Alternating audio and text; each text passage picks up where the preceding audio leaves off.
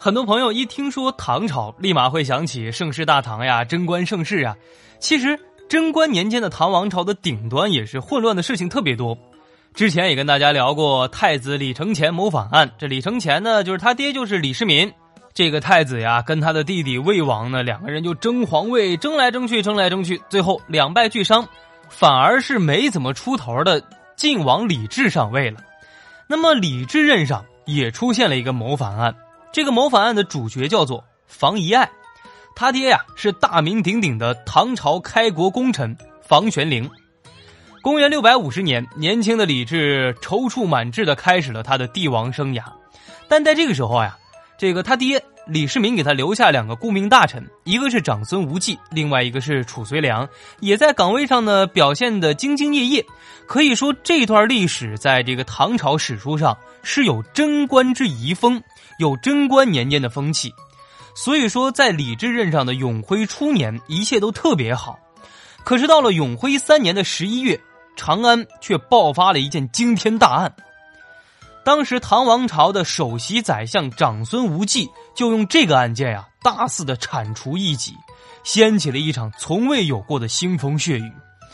没有人会想到，这场腥风血雨的源头，就是一场一点都不起眼的性骚扰案。这起被长孙无忌利用扩大的案件，就是唐朝历史上著名的房遗爱谋反案。而引发这场大案的人呢，是唐太宗皇帝最爱的女儿。淫乱的高阳公主，其实这个高阳公主的私生活特别乱啊。之前咱们跟大家聊过，她的老公呢是房玄龄的次子，叫房遗爱。房玄龄呀还在世的时候，那房家呢基本上人家有老爷子撑着，哎，一家人还表现的和和乐乐的。可是大家知道，大家族的事情是最多的。等到房玄龄一去世，房家立马就热闹了。先是高阳公主呢闹着要分家，不但要跟房家的长子房遗直争夺财产，还要去夺他这个梁国公，就是房玄龄的封爵。大家知道爵位应该是长子继承的呀，而面对这个刁蛮任性的公主呀，房遗直也没办法。那你人家毕竟是公主嘛，他就只好告到唐太宗那儿了。唐太宗是勃然大怒，把公主叫过来骂了一顿。从前呢，对她是挺宠爱的。从这之后就不像以前那么宠溺了，这高阳公主也生气呀！你原来对我那么好，你现在对我不好了，那我就只会记住你对我的不好。高阳公主呢，对房遗直恨之入骨，对他爹李世民也是怀恨在心。这件事情过去没多久呢，高阳公主跟辩机和尚啊那种乱七八糟的事情，哎，就给曝光了。这个辩机和尚的师傅就是去西天取经的唐玄奘。你说公主跟和尚在一起，还是一个高僧？那这个新闻呢，一直都是长安的娱乐头条新闻嘛。老百姓茶余饭后之后，大家就聊一聊。哎，你看那个公主怎么怎么样？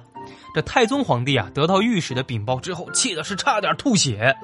可是太宗皇帝终究舍不得对这个宝贝女儿怎么样，就把满腔的愤怒发泄到了辩机和尚跟其他人身上。不但当时腰斩了卞姬，而且把高阳公主身边的十几个仆人和婢女全部杀了。出了这么大一桩糗事儿，那高阳公主居然还没有丝毫的悔恨之心，而且眼睁睁的看着自己的情人被剁成两半，心里边呀对他爹是充满了怨恨。一直到高宗李治继位之后，这个高阳公主更加是变本加厉了。当初的卞姬被砍成了两截他立马又找了一大堆别的人，然后呢，反正那自己是公主，对不对？这种男孩比较多。与此同时呢，高阳公主又不断的怂恿房遗爱跟大哥房遗直争夺爵位。他认为啊，当初我爹都管不了我，现在这个弱弱的兄弟李治，他拿我有什么办法呀？所以高阳公主对房遗直呀是死缠烂打，不达目的誓不罢休。唐高宗李治最后没办法了，就把这种无聊的官司说：“哎呀，我行了，各打五十大板，我不想听你们说了。”他就把房遗爱啊贬到了房州当刺史，在今天的湖北啊，就是湖北房县；把房遗直呢贬到了西州当刺史，在山西，就打算嘛把他们全部轰出长安，反正眼不见心不烦。可是高阳公主一看，哟，我老公被贬了，她当时就傻了眼了，没想到偷鸡不成蚀把米，她就更生气。整天是绞尽脑汁的，决定要在老公离京赴任之前想一个办法，一定要把房遗直一举置于死地。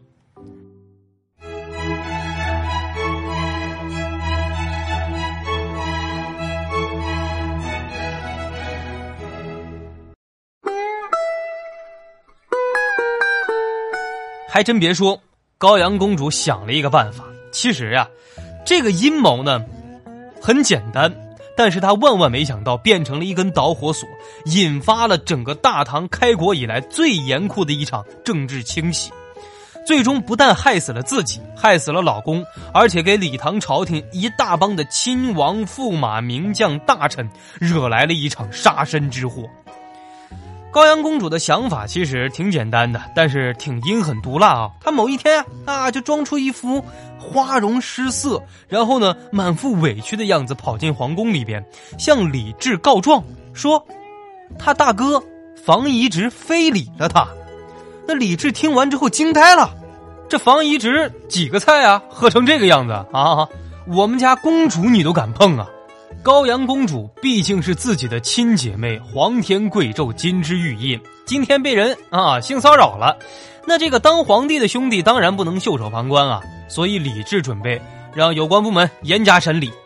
就在这个时候，太尉长孙无忌站出来了。长孙无忌就说呀：“哎，这皇上，这事儿我来帮你审理。”大家想一想，堂堂的一品太尉、首席宰相、天子的舅父。居然要亲自审理一桩性骚扰案，这不就是杀鸡用牛刀吗？但是当时的人们压根儿没想到，长孙无忌呀，他是想利用这个案子把朝中的政敌一网打尽。事情呢，咱们得从贞观十七年那场夺嫡之争开始说起。当时，太子李承乾跟魏王李泰呢，在围绕储君之位你死我亡的一个斗争当中。可是从一开始，李承乾啊就明显处于劣势。这个太子当的太爱玩了，也太爱演了，比较爱演戏。然后呢，丑闻比较多。太宗皇帝呢，李世民比较失望。可在这个时候，魏王李泰的夺嫡呼声一直居高不下。李承乾最后是不得不铤而走险，发动政变想夺皇位啊，最后失败，被贬为庶民。太子出局之后，李泰就自然而然的觉得，那我当皇帝来接班，肯定没问题了呀。就在朝野上下都认定魏王李泰入主东宫已经是板上钉钉的时候，年仅十六岁的晋王李治像一匹黑马一样闯进了大家的视野，而当时力挺李治的人就是当时还在当司徒的长孙无忌。那长孙无忌之所以能坚决的拥立李治，第一，他年纪小，性格弱，易于控制。熟悉中国历史的朋友都知道啊，当一个外戚拥立一个幼主继承皇位的时候，很典型嘛，就是想日后企图控制朝政大权。长孙无忌拥立李治的深层动机，他也就在这儿。现在变成了长孙无忌拥立晋王李治，而房遗爱啊，大家都知道他是魏王李泰的心腹，所以呢，长孙无忌自然而然就对房玄龄也产生了敌意。李治继位之后，尽管当年夺嫡之争已经成为了往事啊，房玄龄也在贞观二十二年就已经去世了，但是长孙无忌始终没忘。房家的人曾经是魏王党啊，曾经是他政治上的反对派，所以在永徽的头三年里啊，长孙无忌对房家的监控一天也没间断过。所有跟房遗爱走的比较近的人，全部进入了长孙无忌的视线，而且一个不漏的被列入了黑名单。这里边有一个重要人物，就是驸马都尉薛万彻。薛万彻呢是唐朝初年的一代名将啊，骁勇善战。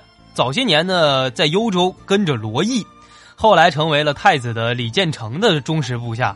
想当年玄武门之变的时候，他还跟秦王李世民的这些将士们呢啊打仗。可是李世民成功夺嫡之后，他觉得薛万彻这个人是一个忠心对主子的人，而且作战英勇，就既往不咎。把他拿来重用了。薛万彻呢，果然没辜负这个李世民对他的期望啊！贞观年间，平定东突厥，平定这个吐谷浑，北击薛延陀，东征高句丽，一系列重大战役当中，那都是出生入死，最后是，呃，屡战奇功，在贞观十八年升为了左卫将军，而且娶了高祖的女儿丹阳公主，这下就是驸马都尉了。哎，之后在军中啊都是挺重要的一个官职。但是到了贞观二十二年，薛万彻的辉煌人生开始走下坡路了，因为他的副将呀告他在军中是仗势凌人。当场对峙的时候，这薛万彻也没什么话说，所以就被开除了，流放边疆。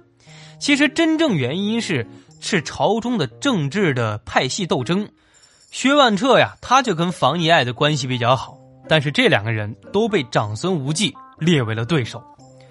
贞观二十三年的六月份，高宗继位，大赦天下，这薛万彻呢能回到京城了，并且在永徽二年启用为甘肃宁县的刺史。但是呢，就在被重新启用这一年，薛万彻因为脚上有病回京疗养。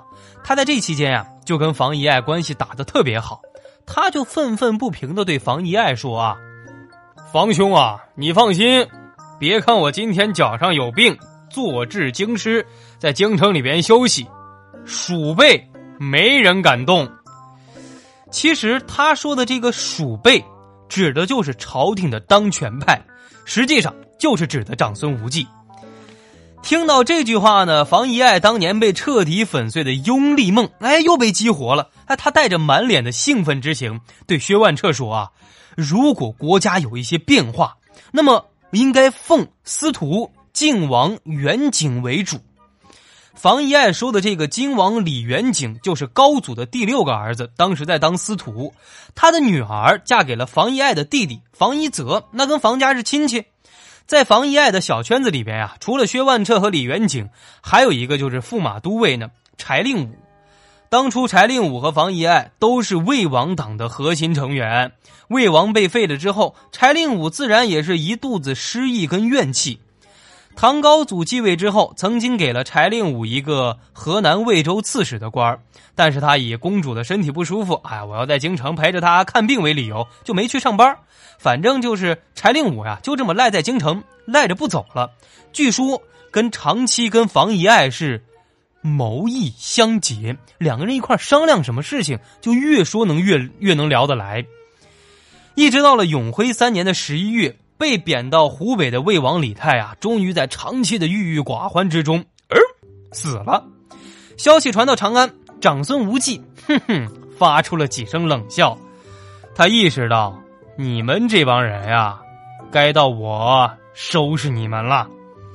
而恰恰在这个时候。高阳公主状告房遗直非礼的案件，他又出现了，所以长孙无忌当时心里非常开心，所以主动请缨，全力以赴的展开了对这件案件的调查。他从一开始就想把这件事情搞大呀。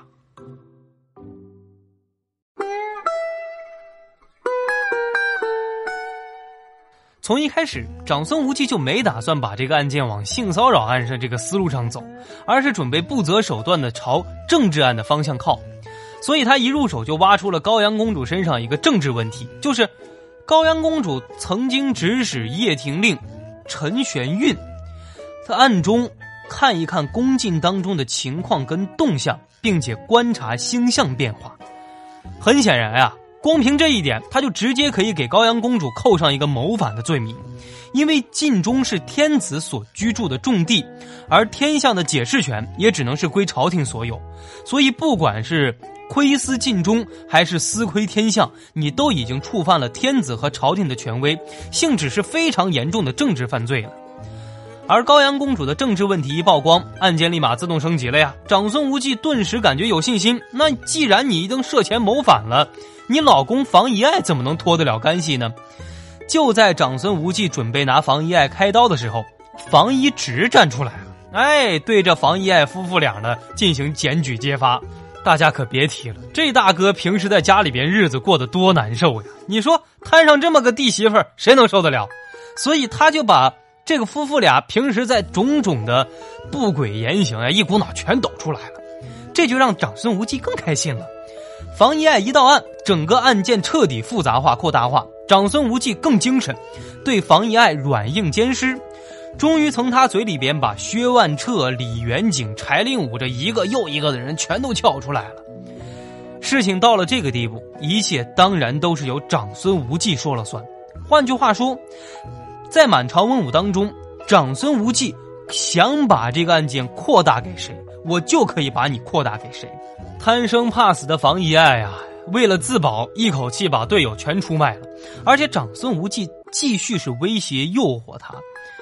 接下来呢，这个案件牵扯的人是越来越多，仿佛一觉起来，整个皇亲国戚跟帝国大佬都变成了房遗爱的造反同谋。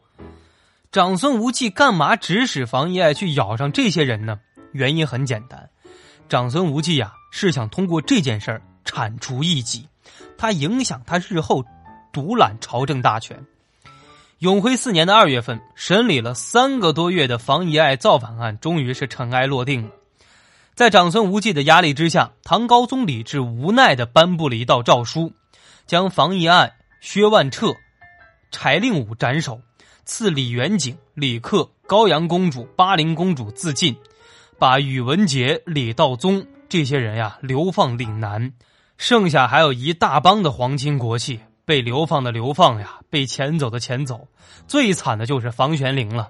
本来作为开国功臣，他可以在宗庙里边以功臣身份享受太宗别庙当中的祭祀牌位，现在也被取消了。这个结果不仅让朝野上下感觉到非常震惊，也同样大大出乎唐高宗李治的意料。他做梦都没想到，当初那么一个简单的一个性骚扰案。怎么变成了这么一个严重的政治案件，而且还把一帮的元勋重臣、皇亲国戚全部打入了万劫不复之地？李治很困惑，他不相信这些人全都参加了谋反。可是，在长孙无忌的严威之下，李治没办法，他只能怀着无比沉重的心情，在长孙无忌早就拟好的诏书上面，盖下了他的天子印章。诏书颁布之前，李治决定呀，再用他微弱的力量进行最后的努力。他请长孙无忌能不能留下两个人的性命，一个是李元景，一另外一个是吴王李克。说到底，这两个人都是他的兄弟，都是皇亲国戚，是一家人。可是李治的想法却遭受到了文武大臣的反对，或者说，长孙无忌给文武大臣们一个眼色，大家一起反对了李治的做法。有点把他架空了，大家会正据理力争啊！啊，皇上，这可是谋反案呀，你怎么还能饶的呢？你现在要饶了，以后再有人谋反想要杀你怎么办呀？这朝廷还不乱套了？据说吴王李克在接到赐死的诏书之后，面对苍天，发出了一句非常可怕的诅咒。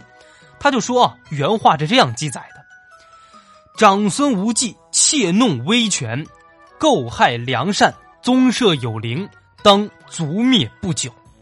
李克就是说呀，长孙无忌你坏透了，你就是陷害我们这种忠良，想要弄权，想要掌权。你放心，我们李家宗社上天有灵，过不了多久，你们长孙这一族也得被灭掉。当时没有人想到，李克临死前说的这句诅咒，竟然会一语成谶。到了显庆四年的七月份，也就是在房遗爱爆发的短短六年之后，长孙无忌同样遭受到了家破人亡的命运。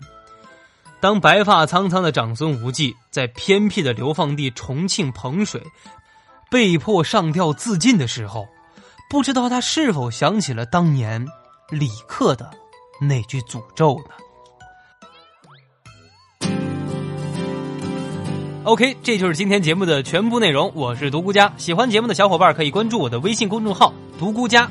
今天回复暗号“长孙无忌”，让大家看一看这个唐朝历史上有名的大臣到底长什么样子。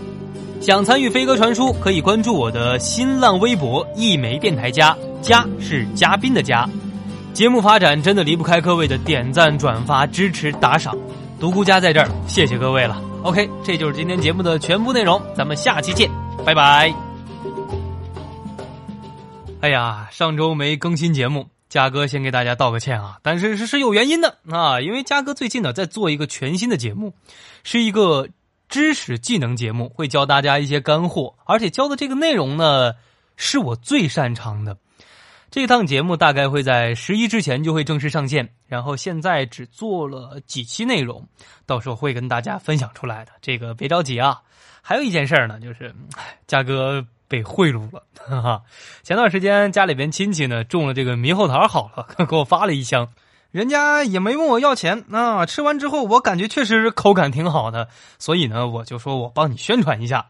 这个猕猴桃是这样的，是我们陕西的，本来就是一个很有特点的一个特产，全国也比较有名啊。他们家的猕猴桃，呃，分两种品种，一种是叫脆香，就是我们常吃的绿色的；还有一种是红心的红阳，就是那个红心的。两个的口感，说真的都非常甜，我都吃过了，我觉得口感上的差异不是特别大，但是呢，红心的会会好看一些。老家亲戚呢也不怎么懂网络销售，我呢也是一个外行，就跟大家真心的分享一下。他们家一箱呢是五斤，就是净果是五斤。如果是这个脆香，就是绿色我们常吃的这个样子的，大概是二十八个。然后呢，全国顺丰包邮，七十五块钱。红心的叫红阳，然后呢净果五斤，大概是有三十个。顺丰包邮的话是全国包邮九十九块钱，是这样一个价格。然后呢。可以保证品质。如果邮到大家的手里觉得不好吃，或者是运输途中有严重的破坏，你把照片发给我，然后呢，我让他重新给你发一箱。陕西省内的朋友呢，就直接是圆通快递，速度也比较快。猕猴桃的话，我建议大家放在阴凉处啊，可以保存起码一个多星期。然后呢，放在冰箱里可以保存至少一个多月。收到的话，大家查一查有没有软的，有软的就赶紧吃了。要不然猕猴桃之间会相互传染，这个就会大面的熟透了，到时候就吃不完了。想找我预定猕猴桃的朋友啊，之前有私信号的，可以在私信号里边找我私聊，然后呢，也可以在我的新浪微博上面私信我，也是 OK 的。然后呢，如果方便的话，可以在我的微信公众号“独孤家”里边回复“猕猴桃”，然后就会有详细的购买指南，就会发给你。嗯，都是自己家亲戚自己种的猕猴桃，没有特别多的套路和办法。大家如果感兴趣，可以想尝一尝，联系我就行了。OK，我是独孤家，咱们下期见，拜拜。